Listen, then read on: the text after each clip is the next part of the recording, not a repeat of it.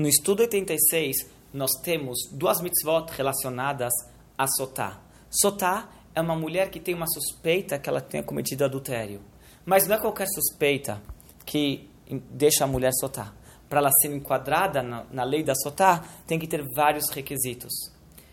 Quando a mulher se torna uma Sotá, ela entrou nessa, nessa categoria, o marido não pode ter relações com ela até que se tire a limpa a situação dela, que se saiba de fato que ela não tenha cometido adultério.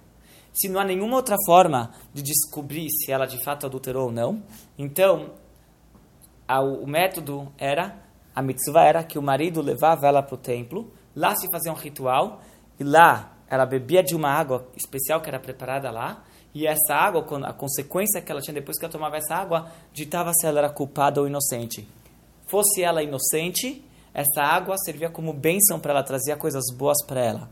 Caso ela fosse culpada, ela tinha uma morte trágica como consequência de beber essa água. Então essa é a mitzvah da sotá.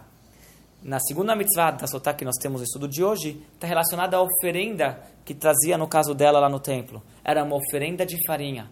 Geralmente as oferendas de farinha que haviam no templo se misturava azeite mas no caso da oferenda dela, não se deve misturar azeite, essa proibição de não misturar azeite na oferenda da sotá.